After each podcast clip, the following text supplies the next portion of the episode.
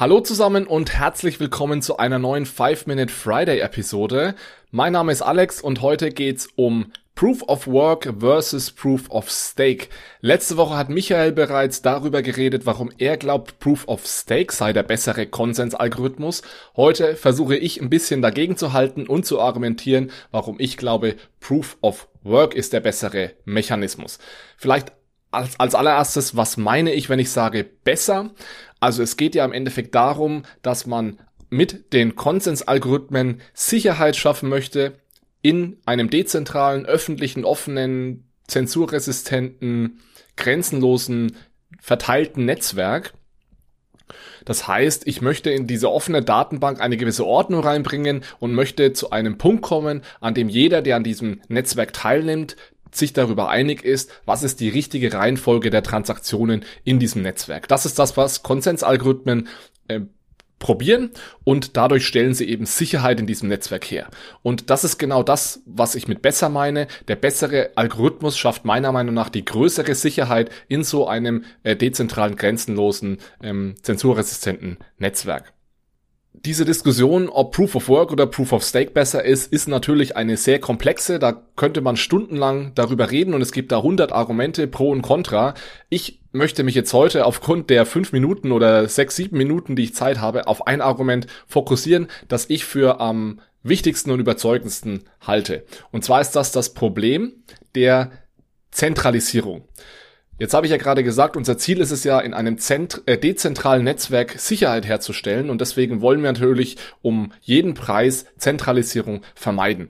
Und mein großes Problem mit Proof of Stake ist, dass es tendenziell zu einer Zentralisierung führen könnte. Das heißt, mittel- bis langfristig kann es sein, dass einzelne Validatoren, wie sie ja heißen im Proof of Stake Netzwerk, zu 51 Prozent Kontrolle über das Netzwerk erhalten. Warum ist das möglich? Das liegt daran, dass ich bei Proof of Stake ja mein Kapital zur Verfügung stelle und dadurch eben, je mehr Kapital ich zur Verfügung stelle, desto größer ist die Wahrscheinlichkeit, dass ich als Validator ausgewählt werde und desto größer ist meine Kontrolle über dieses Netzwerk. Und wenn ich eben 51 Prozent des Kapitals besitze, habe ich potenziell die Möglichkeit, die Regeln in diesem Netzwerk zu ändern. Es geht jetzt nicht sofort darum, dass ich dann ähm, neue, neue Coins schaffen kann oder machen kann, was ich möchte. Das nicht, aber ich kann die Regeln ändern und zum Beispiel einzelne Parteien an der Teilnahme an diesem Netzwerk ausschließen. Und da wir ja ganz über allem heute das stehen haben, dass wir ein dezentrales, grenzenloses, zensurresistentes Netzwerk haben wollen, wäre das natürlich der, das absolute ähm, Ausschlusskriterium. Und genau das ist eben die große Gefahr mittel- bis langfristig in einem Proof-of-Stake-Netzwerk, weil sich Kapital tendenziell zentralisiert und es deswegen dazu führen könnte, dass einzelne Parteien tatsächlich 51 Prozent des Netzwerkes kontrollieren. Und es ist meiner Meinung nach nicht nur so, dass es tendenziell einfacher ist, bei Proof of Stake zu diesen 51 Prozent zu kommen im Vergleich zu Proof of Work, sondern wenn man mal dort ist, beziehungsweise auch generell einen großen Stake hat, ist es einfacher, diesen zu verteidigen als bei Proof of Work. Bei Proof of Work muss ich mir ständig dafür sorgen, dass die Rechenpower, die ich in das System speise, größer ist als die Rechenpower aller anderen Miner auf dieser Welt. Das heißt, ich muss ständig eine extrem hohe Men Menge an Kapital investieren, um das zu verteidigen. Während ich bei Proof of Stake nur dafür sorgen muss, dass die zusätzlichen neuen Coins, die äh, erschaffen werden, dass ich da einen ausreichend großen Anteil bekomme, um meinen Stake eben zu verteidigen. Das heißt, bei Proof of Stake ist nicht nur die Tendenz zur Zentralisierung ähm, größer, weil es auch einfacher ist, sondern diese Zentralisierung lässt sich auch schwieriger wieder auflösen. Bei Proof of Work im Gegensatz sehe ich eher eine Tendenz zur Dezentralisierung. Ja, es werden ja überall auf der Welt Energiequellen angezapft zu meinen. Und je mehr das Netzwerk wächst, desto stärker ist diese Tendenz vermutlich, dass eben global gemeint wird. Das lässt sich heute auch schon äh, beobachten. Und es gibt ja keine Energiequelle, keine einzelne Energiequelle und eigentlich nicht mal ein Land, das eben groß und stark genug ist, um 51 Prozent des Netzwerks übernehmen zu können. Das heißt, man müsste sich dann eigentlich über Ländergrenzen, über Jurisdiktionen hinweg zusammenschließen und koordinieren, um eben möglichst viel Energie aufzubringen, um auf 51 Prozent ähm, des Netzwerks zu kommen.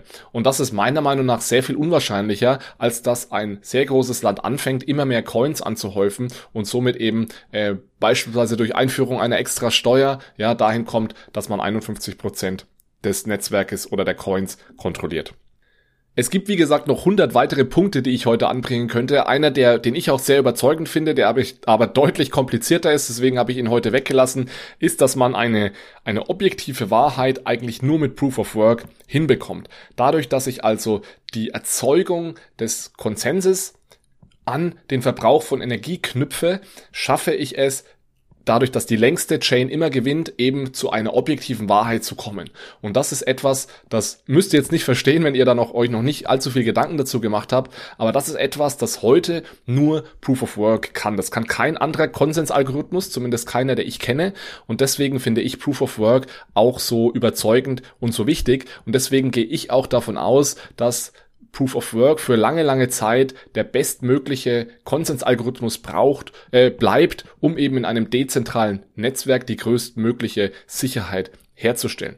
Und wenn man diese Verknüpfung zwischen Energie und objektiver Wahrheit mal verstanden hat, dann ergeben auch diese Diskussionen dahingehend, dass man ja mal ein Bitcoin schaffen könnte, das weniger Energie verbraucht. Diese Diskussionen ergeben dann eigentlich überhaupt keinen Sinn. Denn dieser Energieverbrauch, der ist ein Feature von Bitcoin und kein Bug. Das heißt jetzt nicht, dass, es, dass man es generell gut finden muss, dass viel Energie verbraucht wird, aber es ist einfach so, dass man in einem dezentralen, zensurresistenten, offenen öffentlichen Netzwerk die größtmögliche Sicherheit nur hinbekommt, wenn man diese Energie aufwendet. Und man kann sich jederzeit darüber unterhalten, ob man Bitcoin, so etwas wie Bitcoin generell braucht oder nicht. Aber wenn man zu dem Entschluss kommt, dass man so ein dezentrales, zensurresistentes, globales Netzwerk braucht, dann geht das eben nur, wenn man auf Sicherheit Wert legt, mit dem Proof of Work Konsens-Algorithmus. Ähm, Bei allen anderen Konsensalgorithmen hat man Trade-offs, die dazu führen, dass man weniger dezentral ist oder eben weniger sicher und eben speziell bei Proof of Stake mit der ganz großen Gefahr, dass es mittel- bis langfristig zu einer Zentralisierung kommen könnte. So, ich belasse es mal dabei. Die Zeit ist schon wieder fortgeschritten. Ich hoffe, das hat euch ein bisschen geholfen. Wie gesagt, mal ein wichtiger Punkt von meiner Seite, warum ich glaube, Proof of Work ist besser als Proof of Stake. Ich wünsche euch ein schönes Wochenende. Bis zum nächsten Mal. Macht's gut. Ciao, ciao.